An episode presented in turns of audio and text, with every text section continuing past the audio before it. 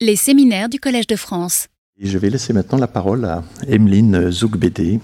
Merci. Alors, euh, tout d'abord, bonjour à toutes et tous. Euh, je tiens à vous présenter mes meilleurs voeux pour cette nouvelle année.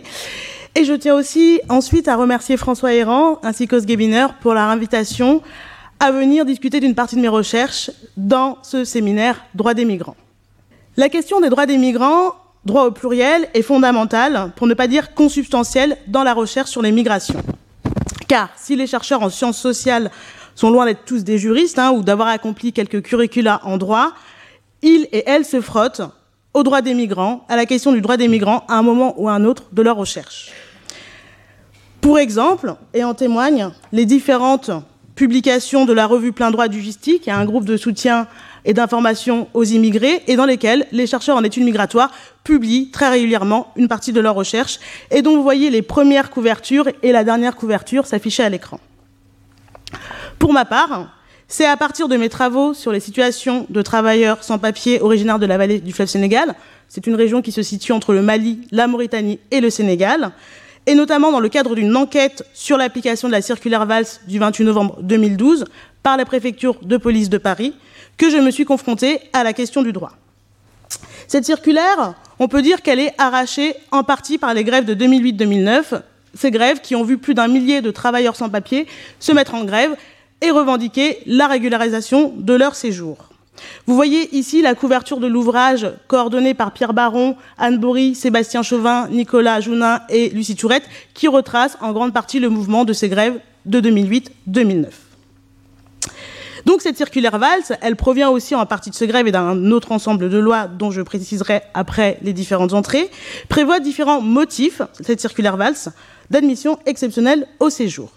Elle prévoit notamment pour vie privée et familiale, qui va concerner la situation des parents d'enfants scolarisés, des conjoints d'étrangers en situation régulière, des mineurs devenus majeurs, ou encore des motifs exceptionnels d'admission au séjour pour considération humanitaire. Elle prévoit quelques cas particuliers concernant les ressortissants tunisiens et algériens et les travailleurs saisonniers. Et elle prévoit évidemment une admission exceptionnelle par le travail. C'est donc dans ce dernier cas de figure qu'une partie de mes travaux s'est intéressée au processus de régularisation par le travail et tel qu'il est appliqué par la préfecture de Paris. Ce qu'il faut savoir, et je l'ai brièvement évoqué, c'est que d'une part, la régularisation par le travail s'inscrit dans le prolongement des législations précédentes parues depuis le début des années 2000. Tout d'abord, la réforme du Code de l'entrée et du séjour des étrangers et du droit d'asile en France, instituée par l'ordonnance du 24 novembre 2004, qui réforme en partie celle du 2 novembre 1945, qui est le premier texte qui pose les bases de l'entrée et du séjour des étrangers en France. Ensuite, la loi du 24 juillet 2006 relative à l'immigration et à l'intégration, dite loi Sarkozy, qui remet au goût du jour les cartes de séjour liées au travail depuis la suspension de l'immigration de travail et la fermeture des frontières en 1973. Ensuite, la loi du 20 novembre 2007 relative à la migration, à l'intégration et à l'asile, dite loi Hortefeux, qui consacre le travail en motif exceptionnel au séjour pour les étrangers en situation irrégulière en France. La circulaire du 7 janvier 2008 relative à la délivrance des cartes de séjour portant la mention salariée au titre de l'admission exceptionnelle de séjour, et enfin la circulaire du 24 novembre 2009 relative à la délivrance des cartes de séjour temporaires portant la mention salarié ou travailleur temporaire au titre de l'admission exceptionnelle au séjour. Donc un ensemble de législations précédentes qui vont finalement venir étayer et instituer la circulaire VALS notamment dans son admission exceptionnelle par le travail. D'autre part, et puisqu'il s'agit d'une régularisation par le travail, elle s'inscrit aussi à l'intersection d'un droit du travail. Ce que les grèves du travail de sans-papiers après celles de 2008-2009 et qui ont émaillé les années 2010 montrent et consacrent, car en appuyant le fait que l'État se doit de régulariser les situations de séjour, c'est-à-dire qu'il se doit aussi de régulariser les situations de travail. Pour rappel, l'emploi d'une personne sans titre de séjour et donc, a fortiori sans autorisation de travail, relève du travail illégal et donc un délit. Ce que vous voyez aussi, ce sont les photos euh, des grèves précédentes, dont la grève des salariés d'une entreprise de nettoyage en octobre 2018, soutenue par la CGT. Donc des grèves qui euh, revendiquent le droit au séjour, notamment à travers une revendication de l'application du droit du travail. Donc il faut reconnaître que le droit des étrangers est non seulement un droit multiple au regard de différentes catégories d'étrangers qu'il produit, mais aussi intersecté, c'est-à-dire qu'il s'articule avec d'autres domaines du droit. Cette observation est particulièrement centrale dans la problématique des mineurs non accompagnés, ce que le titre de mon intervention cherche à mettre en tension, les mineurs non accompagnés ou le droit à la protection. En France, la prise en charge des mineurs non accompagnés, s'agissant de mineurs étrangers et isolés, c'est-à-dire sans autorité parentale sur le territoire français, s'inscrit dans le contexte d'un débat clivé où la légitimité de leur prise en charge par les services de la protection de l'enfance a longtemps été disputée entre les départements et l'État, du fait qu'il s'agisse de mineurs étrangers.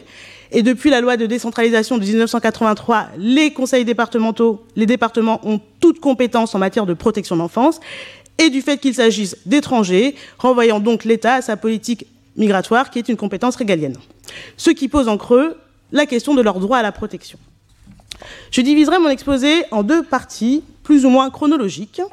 Tout d'abord, j'interrogerai le droit à la protection des mineurs non accompagnés en posant quelques repères. Je reviendrai dans les grandes lignes sur l'histoire de leur prise en charge, en rappelant que le phénomène, au sens de fait social, des mineurs non accompagnés est à rattacher à celui des migrations juvéniles et aussi fonction d'un certain nombre de catégorisations. Pour ensuite recentrer le propos à partir du cas d'étude du département de la Seine-Saint-Denis et d'une enquête menée entre mars 2020 et mars 2021 dans un service de la protection de l'enfance. Mais avant cela, quelques précisions s'imposent. Comme l'a rappelé François, mon propos intervient dans le cadre d'un projet de recherche collective, le projet MINA 93, et dans sa forme longue, mineurs non accompagnés en Seine-Saint-Denis, parcours, trajectoire et dispositifs. Ce projet a été financé par l'Institut Convergence Migration en collaboration avec le Conseil départemental de la Seine-Saint-Denis. Et ce que vous voyez à l'écran est la première page du carnet de recherche. Vous avez aussi l'adresse qui s'affiche en dessous, qui, est consacrée à cette recherche. Et donc, vous trouverez différentes activités euh, de cette recherche produite par les membres, par le collectif de recherche. Donc, cette recherche se cherche à comprendre à travers l'étude locale de la situation des mineurs non accompagnés en Seine-Saint-Denis, de leur trajectoire individuelle, mais aussi de l'évolution des dispositifs de prise en charge, comment a évolué la prise en charge de ces publics, les effets de ces évolutions sur le destin des jeunes, mais aussi sur les pratiques des professionnels? Et le projet a comporté deux axes. Dans un premier axe, dispositif institutionnel et pratique, on a cherché à étudier la réponse institutionnelle à l'urgence MNA, quel réagencement des dispositifs publics pour répondre à une situation critique Et j'y reviendrai, hein, à partir de 2015, on va avoir une augmentation des personnes se déclarant mineurs non accompagnés et euh, pris en charge. Donc quel réagencement des dispositifs publics pour répondre à une situation critique dans un contexte budgétaire contraint et ajuster ces dispositifs aux nécessités de la protection des personnes vulnérables? Dans un deuxième axe, parcours et devenir des jeunes, l'étude a interrogé le parcours de ces jeunes avant, pendant et après la prise en charge par les services de l'aide sociale à l'enfance. J'en viens maintenant à mon premier point. D'émigration de jeunes aux mineurs non accompagnés, quel droit à la protection? Et donc, posons d'emblée quelques repères juridiques concernant la protection des mineurs. Au niveau international, c'est bien entendu la Convention internationale des droits de l'enfant de 1989 qui offre le cadre de protection énonçant un ensemble de droits civils, politiques, économiques, sociaux et culturels applicables aux enfants. Si les différents articles de la Convention sont somme toute tournés vers la protection des enfants, l'article 20 concerne un peu plus directement les mineurs non accompagnés et leur droit à la protection. Je cite 1. L'enfant qui est temporairement ou définitivement privé de son milieu familial ou qui, dans son propre intérêt, ne peut être autorisé à rester dans ce milieu, a droit à une protection et une assistance spéciale de la part de l'État. 2. Les États partis assurent, conformément à leur législation nationale, une protection de remplacement à cet enfant. 3. Cette prise en charge peut comprendre entre autres le placement en famille d'accueil, la calafa de droit islamique, l'adoption ou, si nécessaire, le placement dans des institutions appropriées pour la prise en charge des enfants. Lors de l'examen des solutions, il est dûment tenu compte du fait qu'il est souhaitable d'assurer la continuité de l'éducation de l'enfant et son origine ethnique, religieuse, culturelle et linguistique. Au niveau européen, c'est ensuite l'article 24 de la Charte des droits fondamentaux de l'Union européenne, adopté le 7 décembre 2000, qui renforce les dispositions de la CID, comprenez Convention internationale des droits de l'enfant, et dispose que, je cite, les enfants ont droit à la protection et aux soins nécessaires à leur bien-être. Elle, elle énonce également leur droit à la protection en obligeant les États membres à les protéger quel que soit leur statut juridique, les mineurs non accompagnés devraient avoir droit à la protection, aux soins de base nécessaires prévus par la législation nationale. Au niveau national, C'est enfin l'article 375 du Code civil sur l'enfant en danger qui leur garantit la protection, ainsi que les différentes lois de la protection de l'enfance, dont j'exposerai dans la suite le détail, et leur incidence en matière de protection des MNA. La loi du 5 mars 2007 relative à la protection de l'enfance, la loi du 14 mars 2016 relative à la protection de l'enfant, et on note bien ici le changement de vocable, d'enfance on passe à enfant, et enfin la loi du 7 février 2002 relative à la protection des enfants. Mais ce que l'on constate, c'est que depuis les années 90, il y a eu toute une série de traitements politiques, mais aussi médiatiques de ces jeunes étrangers qui interrogent leur droit à la protection et imposent de donner quelques éclairages à cette question. Qui sont les jeunes mineurs étrangers isolés?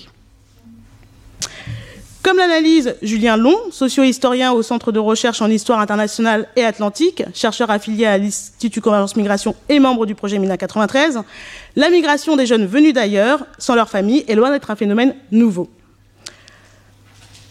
Ce phénomène, on peut déjà le situer et le replacer dans les migrations juvéniles depuis 1945. Ce qui s'affiche à l'écran est une euh, exposition qui a eu lieu sur le campus Condorcet à Aubervilliers du 5 octobre au 9 décembre 2022, dont le projet MINA 93 en a fait partie.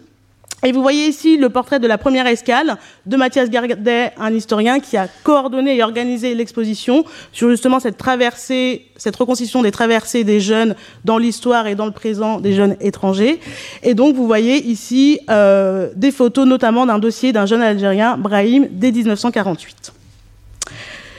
Donc ce que nous dit Julien Long, c'est que depuis les années 90, ces jeunes font l'objet d'une politisation accrue phénomène qu'on peut replacer dans le temps long et en même temps une accentuation à partir des années 90. Et je le cite. Une analyse des processus de catégorisation des mineurs étrangers isolés depuis la fin de la Seconde Guerre mondiale est révélatrice de l'emprise des logiques politiques héritées de l'époque coloniale et de la guerre froide qui sous-tendent aujourd'hui encore la compréhension de la migration juvénile par les institutions.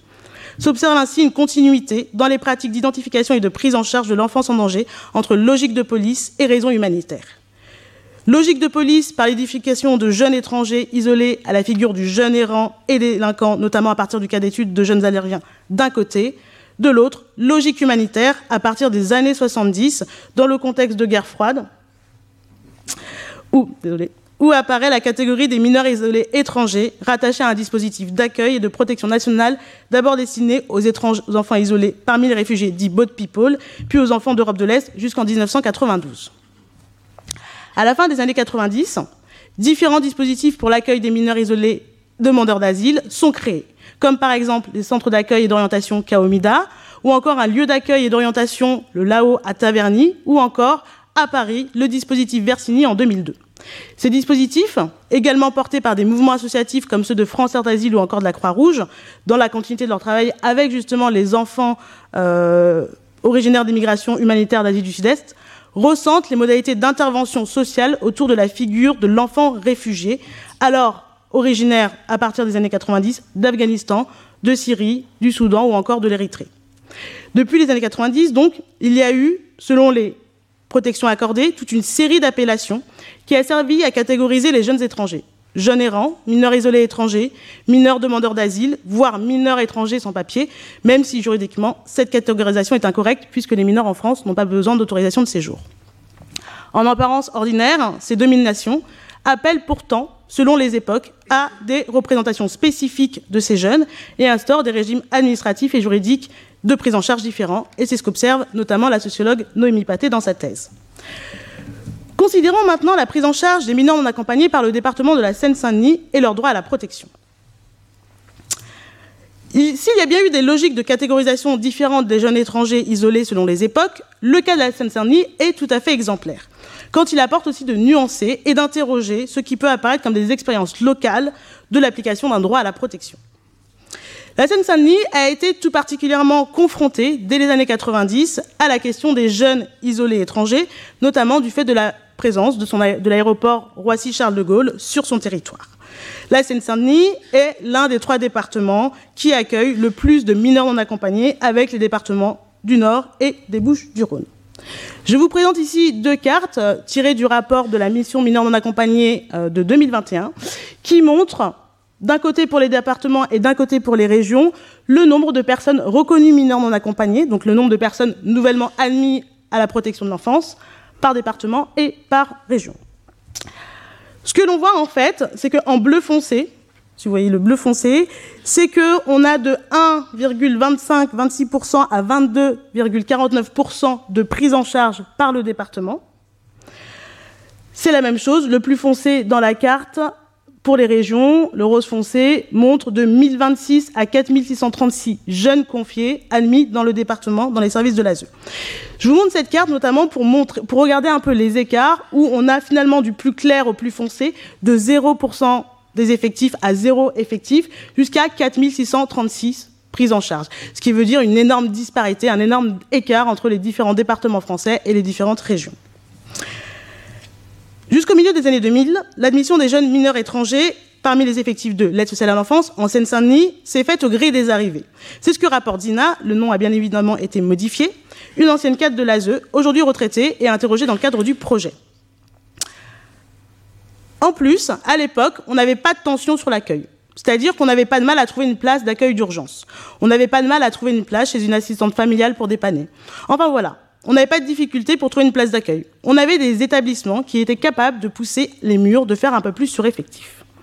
Autrement dit, jusqu'au début des années 2010, tous les jeunes mineurs sans autorité parentale présents sur le territoire de la Seine-Saint-Denis sont admis à l'aide sociale à l'enfance et classés comme mineurs isolés, étrangers ou errants.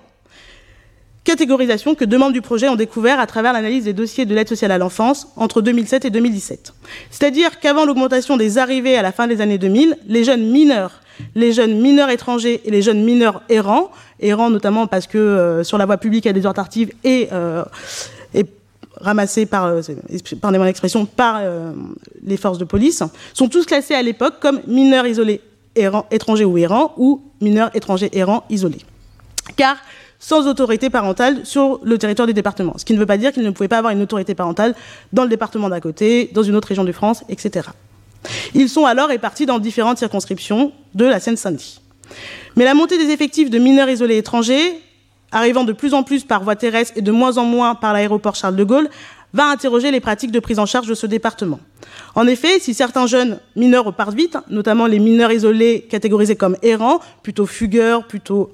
dans différentes configurations familiales, donc ils repartent vite de leur placement. Les mineurs étrangers, eux, ont tendance à rester et à venir grossir les effectifs de l'ASE et demandent notamment leur prise en charge. Ainsi, la progressive saturation euh, des services de l'ASE face à l'augmentation des arrivées de jeunes se déclarant mineurs isolés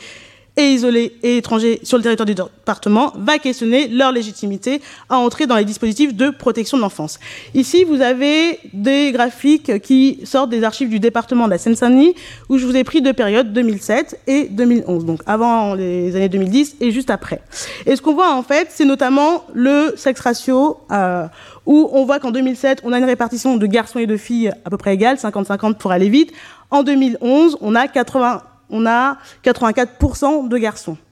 On va avoir aussi des âges plus ou moins variés en 2007, alors qu'en 2011, on a 83% de 15 à 17 ans qui sont pris en charge par l'aide sociale à l'enfance. On a aussi des modes d'arrivée différents. Si en 2007, la plupart des enfants admis à l'ASE, mineurs isolés, étrangers, euh, venait à 68% par la police aux frontières, donc à travers l'aéroport Charles de Gaulle. En 2011, cette part n'est que de 24%, et donc on a 76% d'arrivées terrestres, c'est-à-dire par voie maritime, terrestre, euh, ce que l'on connaît des migrations de manière générale euh, irrégulières euh, dans leur arrivée en France. Donc l'idée aussi ici, c'est de vous montrer comment finalement la tendance s'inverse, c'est que les profils migratoires changent, et notamment les origines des pays, j'y reviendrai, et comment on a de moins en moins de jeunes mineurs proches des 10 ans, etc., mais plus des adolescents entre 15 et 17 ans. Et là, on voit aussi, ce que je viens de vous dire, c'est que ce sexe ratio euh, qui change, et là, je vous ai pris notre période 2007-2015, on voit aussi que les origines changent. Après 2015, on a des mineurs non accompagnés majoritairement originaires d'Afrique subsaharienne, alors qu'au début des années 2000, on avait majoritairement des jeunes originaires d'Europe de l'Est. Face à ce constat, l'idée dans le département est de créer une plateforme d'accueil et d'évaluation pour justement évaluer la minorité de ces jeunes. Confiée premièrement à l'association Enfants du Monde, Droits de l'Homme, et on note bien aussi quand même cette question d'enfants, et on pourra y revenir dans la discussion quand on parle d'enfants ou on parle de jeunes, euh, elle est opérationnelle en 2009 et contribue à fluidifier finalement l'orientation de ces jeunes dans les différents services de l'ASE. En 2011, c'est la Croix-Rouge qui reprend le dispositif qui deviendra par la suite le pôle d'évaluation des mineurs isolés étrangers. En 2011, la saturation des services de l'ASE du département provoque une mobilisation sans précédent, soutenue par le président du Conseil général de l'époque, Claude Barthelone, dont vous voyez la photographie s'afficher à l'écran. Dans une lettre du juillet 2011, ce dernier invective l'État. La solidarité départementale ne peut plus se substituer à la solidarité et assure qu'à compter de septembre 2011, les services de son département de l'aide sociale à l'enfance n'accueilleront plus de mineurs isolés étrangers. Rencontrons bien évidemment un tollé parmi les associations œuvrant auprès des jeunes étrangers. Ce coup de force du président du Conseil général va néanmoins conduire à la mise en place d'une péréquation, c'est-à-dire une manière de d'égaliser les prises en charge de mineurs non accompagnés, mineurs isolés étrangers, dans les différents départements français. En 2012, c'est la création de la cellule nationale des mineurs non accompagnés, cette cellule qui produit les rapports dont je vous ai montré les cartes euh, tout à l'heure qui va être attaché à la protection judiciaire de la jeunesse et marque le début de la centralisation de la répartition des mineurs isolés étrangers, en même temps qu'un essai de début d'harmonisation des pratiques de prise en charge à l'échelle nationale. Dans la suite, la circulaire Taubira, dont vous voyez l'entête à l'écran, du 31 mai 2013, consacre ce principe de répartition nationale des mineurs non accompagnés, en précisant les procédures d'évaluation, le rôle des départements, de l'État aussi, mais aussi de ses magistrats et de ses administrations. Cette circulaire met en place une clé nationale de répartition des mineurs isolés étrangers pour justement les répartir de manière égale à travers les départements. Mais cette clé est d'abord calculée sur la population de moins de 19 ans des départements. Dans ce sens, elle vise à plafonner le nombre de placements par département. Toutefois, le quota de la Seine-Saint-Denis, comme on peut s'en douter, reste très élevé du fait que c'est un département très jeune. Depuis mars 2020, cette clé de répartition a été recalculée pour se baser sur la population générale du département et donc modifier euh, la part confiée aux mineurs non accompagnés au département des mineurs non accompagnés. Ce qu'on voit encore sur cette carte rapidement, mais je vous ai mis, euh, vous pouvez retrouver toutes les cartes en tapant l'adresse ou même rapport mission mineurs non accompagnés 2021, vous tomberez dessus. Ce qu'on voit ici, en fait, c'est que c'est petit parce que c'est l'île de France, mais on voit sur la petite flèche euh, on voit bien que le département de la Seine-Saint-Denis est en beige, a une couleur beaucoup plus claire que sur les cartes précédentes, et donc que la clé de répartition fonctionne et que le département de la Seine-Saint-Denis accueille moins de mineurs qui lui sont confiés. Ce qui ne veut pas dire que les mineurs, qu'il n'évalue moins de mineurs, mais c'est que quand les mineurs sont évalués mineurs, quand les jeunes sont évalués mineurs, ils sont confiés dans d'autres départements, euh, et puis en Seine-Saint-Denis, sauf à certaines conditions. En 2016, dans un souci d'harmonisation avec le cadre législatif européen, le terme de mineur non accompagné se substitue à celui de mineurs isolés étrangers, et de même en Seine-Saint-Denis.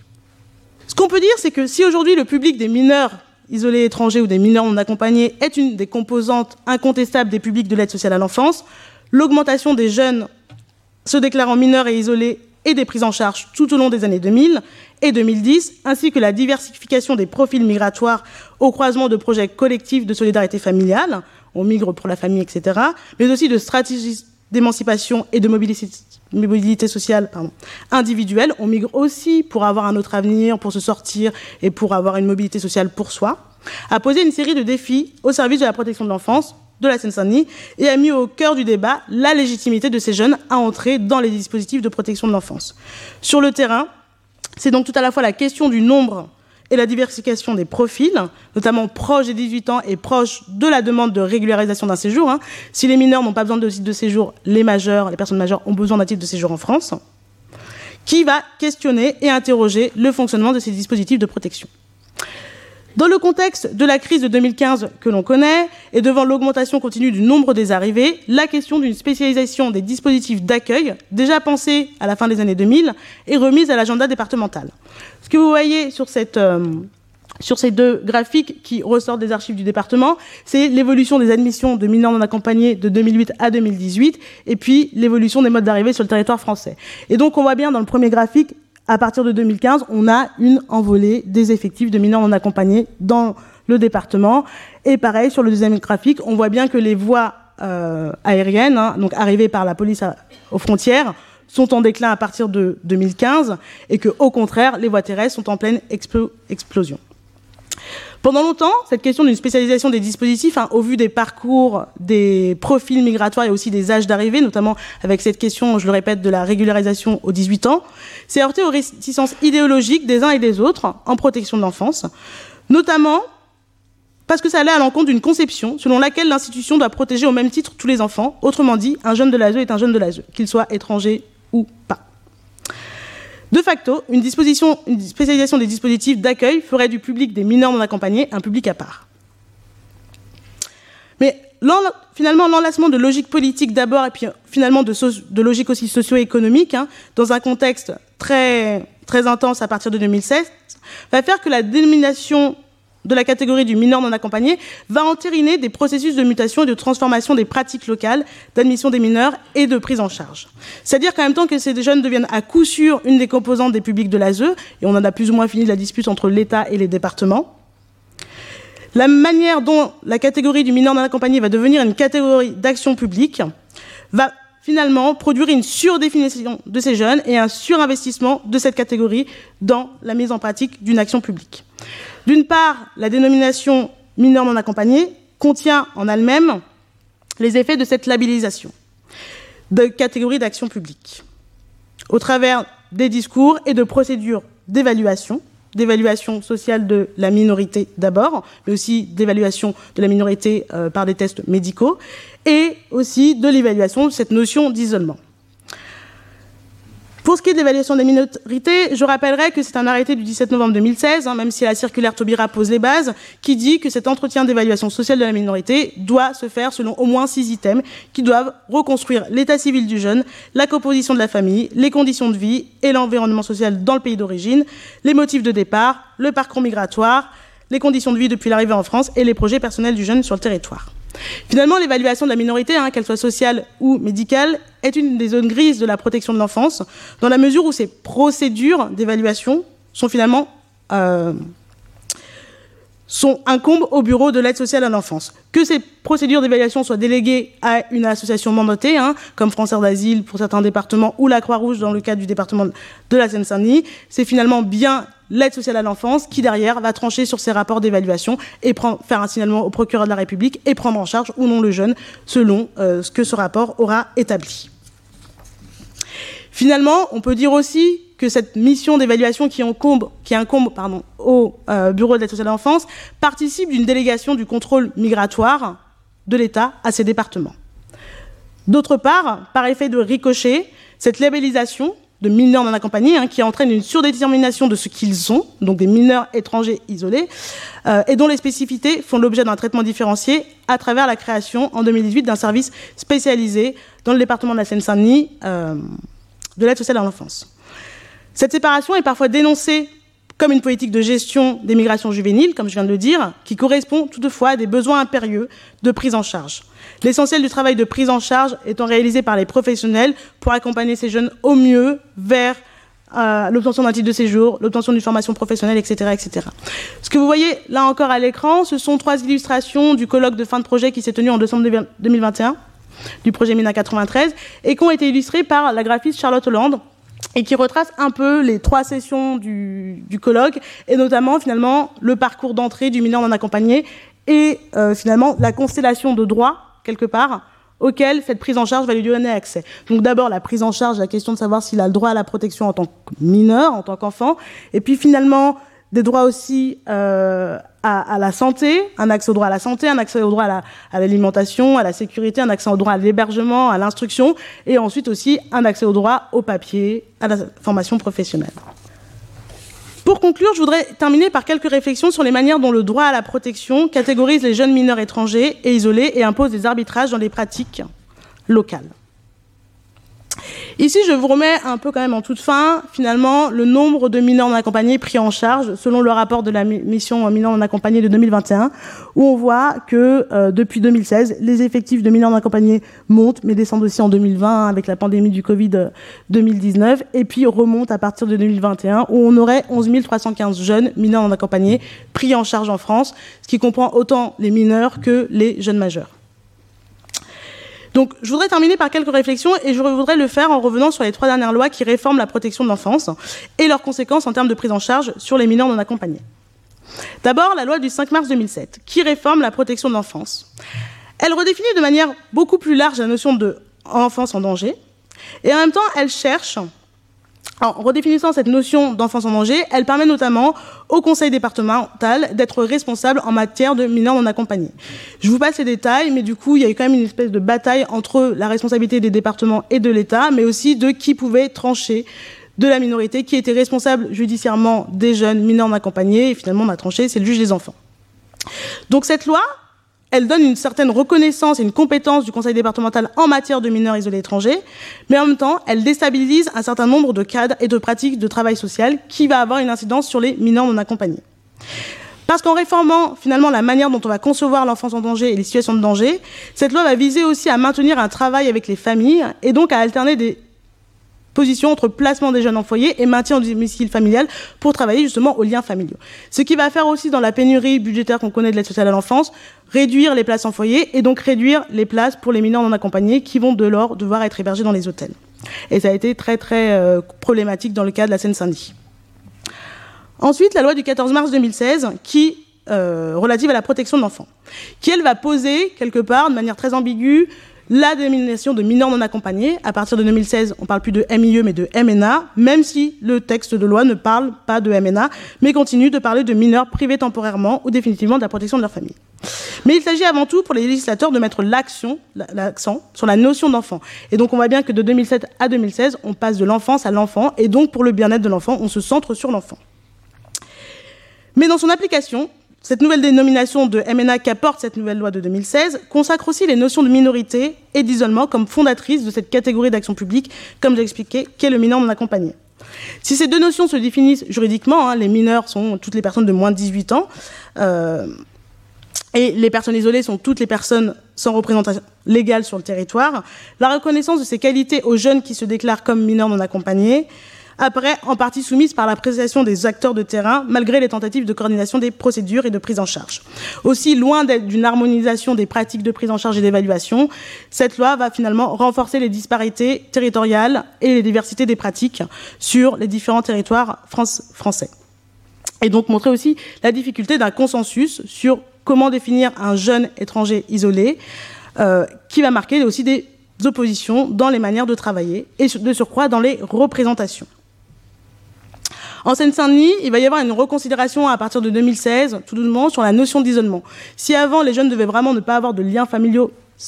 évidemment, pas de parents sur le territoire du département, petit à petit, les travailleurs sociaux vont travailler à cette notion d'isolement et considérer tous les liens familiaux qu'ils peuvent avoir sur le territoire du département, des oncles, des cousins, des tantes, des personnes tiers de confiance, etc.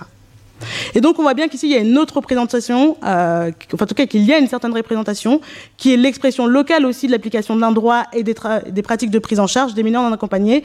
sachant que ce que nous aura dit aussi Zina lors de cet entretien, c'est que pour elle il y a des mineurs non accompagnés nouvellement arrivés, qui se déclarent mineurs non accompagnés sur le territoire du département de la Seine-Saint-Denis, quand il y a aussi des mineurs non accompagnés qui sont là depuis bien longtemps, euh, notamment à travers toutes les pratiques de confiance qu'on peut connaître, qu'un jeune est envoyé chez oncle et cousin pour être élevé, et puis au moment des 15 ans, euh, crise, distance avec la famille, fugue, et donc ce jeune devient un mineur non accompagné qui a pu être sur le territoire du département depuis pas mal d'années. Donc finalement, des expressions locales différentes, notamment selon les origines des mineurs non accompagnés, notamment selon les origines euh, géographiques. Ici, vous avez plutôt euh, l'évolution des différentes origines des mineurs non accompagnés entre 2020 et 2021. On voit que en 2021 euh, c'est le Mali, alors qu'en 2020 c'était plutôt euh, les jeunes ressortissants de Guinée. Mais ce qu'il faut savoir aussi, si vous allez voir dans le rapport mineur non accompagné, euh, c'est qu'il y a aussi des origines plus ou moins mises en avant selon les départements, où vous allez voir par exemple dans l'Est la première nationalité qui va être plutôt des Afghanistan ou même des Albanais, etc. Et donc vous allez avoir forcément des représentations différentes du mineur non accompagné, comme j'ai pu parler dans les années 90 ou début des années 2000, où on avait des mineurs isolés étrangers demandeurs d'asile. Et donc, selon les origines nationales, vous allez avoir aussi des représentations qui vont s'accompagner d'une certaine application des droits. Enfin, la loi du 7 février 2022 relative à la protection des enfants qui consacre pour la première fois au niveau législatif la terminologie de mineurs non accompagnés. Cette loi, elle prend davantage le parti de la protection des MNA en rendant illégales les réévaluations de la minorité et de l'isolement, car si les mineurs non accompagnés se font réévaluer se font évaluer dans un département et qu'après, avec la clé de répartition, ils sont envoyés dans un autre département qui n'a pas accueilli beaucoup de mineurs non accompagnés, certains départements décidaient de réévaluer les jeunes et de, et de finalement décider qu'ils étaient majeurs et non mineurs. Et donc, la loi du 7 février 2002 sanctionne, interdit cette pratique. Elle consacre également un accueil provisoire d'urgence spécifique ces jeunes, c'est-à-dire quand ils se déclarent et qu'ils se présentent au service de l'ASE, ils ont le droit d'être accueillis et d'être hébergés, et ils ont aussi le droit d'un temps de répit avant d'être évalués socialement, c'est-à-dire qu'ils racontent leur parcours migratoire, leurs conditions de vie, etc., pour savoir s'ils sont bien mineurs. Mais ce qu'elle entérine, cette loi, c'est l'obligation de collaboration entre les départements et la préfecture. Je n'ai pas insisté dessus, mais il y a toujours des tensions entre les départements. Après, ça dépend des départements, mais entre les départements et la préfecture, notamment en Seine-Saint-Denis, qui est complètement autonome, mais qui a un rôle à jouer dans la prise en charge des mineurs non accompagnés, puisque la préfecture délivrera le titre de séjour aux 18 ans. Et donc, sans collaboration avec la préfecture, c'est très difficile finalement de prendre en charge des jeunes qui vont se retrouver sans titre de séjour à leurs 18 ans. Et donc cette loi entérine une collaboration entre le département et euh, la préfecture en mentionnant puisque c'est l'État qui, en fait, euh, subventionne la partie d'évaluation, en disant que les départements doivent collaborer et, de ce fait, avec la préfecture, doivent participer à la prise d'empreinte des jeunes au moment de l'évaluation, qui sera collectée dans un fichier d'appui à l'évaluation de la minorité, le fichier AEM. Le département de la Seine-Saint-Denis s'y refuse depuis des années, euh, notamment pour des raisons de fait hein, qu'on peut comprendre, ce sont des jeunes, et ce sont des jeunes avant tout que l'on doit protéger. Et notamment, ce qui ferait aussi ce fichier, euh, l'idée de ce fichier, c'est aussi de faire des dublinés de l'ASE, quelque part, en se disant que ces jeunes ne peuvent être évalués que dans un département, se présenter que dans un département et pas dans un autre, etc. Ce qui, de fait, on le voit, la protection des mineurs non accompagnés relève bien du droit à la protection de l'enfant, mais l'application du fichier AEM vient aussi rappeler qu'il s'agit d'étrangers, et que de fait, il semblerait que leur droit à la protection soit sous condition, celui d'être mineur, mais pas tout à fait vraiment un enfant. Ce que renforcent les différents accords aussi de réadmission signés par la France avec certains pays d'origine de ces jeunes, notamment avec le Maroc en 2021. Ici, vous voyez aussi quelque chose qui est finalement insidieux et qui pèse dans cette question de protection des mineurs non accompagnés, c'est l'évolution des âges. Vous n'allez pas avoir euh, un grand écart des âges, mais on voit bien que les jeunes de moins de 10 ans sont beaucoup moins nombreux que les jeunes de 16 ans, 17 ans et plus. Et comme je vous l'ai dit, à partir de 2015, on va avoir 83% des âges de prise en charge entre 15 et 17 ans. Et donc, pour finir, je voudrais vous proposer de nous arrêter sur ces quelques données qui préviennent donc, du rapport de la mission MNA au niveau des âges et notamment à travers ces deux questions. D'un côté, on a finalement, avec ces arrivées de mineurs accompagnés qui demandent la protection de ces jeunes, ça relève finalement de la question du durcissement des politiques migratoires françaises et ce que relève aussi un sociologue, Olivier Perroux. Je le cite, la quasi-impossibilité pour les jeunes ressortissants de nombreux pays d'obtenir un visa a fait que le statut de mineur non accompagné est devenu l'une des seules possibilités avec l'asile pour pouvoir se maintenir légalement dans l'UE, obtenir une prise en charge et espérer une régularisation après 18 ans. De l'autre, cette question de la protection des mineurs non accompagnés, elle pose la question aussi plus loin de la protection de la jeunesse de manière beaucoup plus large. Notamment, je ne l'ai pas évoqué ici, hein, et ici je vous ai mis euh, la photo d'un projet pris, artistique pris dans le cadre d'une activité justement dans ce service de l'ASE, mais notamment ce droit à la protection de la jeunesse, et je ne l'ai pas évoqué notamment pour le cas des jeunes pris dans des réseaux de traite, hein, qui est souvent le cas de jeunes originaires du Maghreb, mais aussi pour le cas des jeunes filles mineures non accompagnées. J'ai euh, parlé surtout au masculin, les femmes, les filles MNA sont très peu. Mais il y a aussi des mineurs enceintes qui, elles, vont passer sous d'autres formes de protection à partir du moment où elles auront un enfant. Elles ne seront plus considérées comme mineurs non accompagnées puisqu'elles ont un enfant et ce sera plutôt l'enfant, etc. Et donc, il y a toute une réflexion à avoir, à mon sens, sur le droit à la protection de ces enfants, mais aussi de ces jeunes et du droit à la protection de la jeunesse étrangère en France. Je vous remercie. Retrouvez tous les contenus du Collège de France sur www.colège-2-france.fr.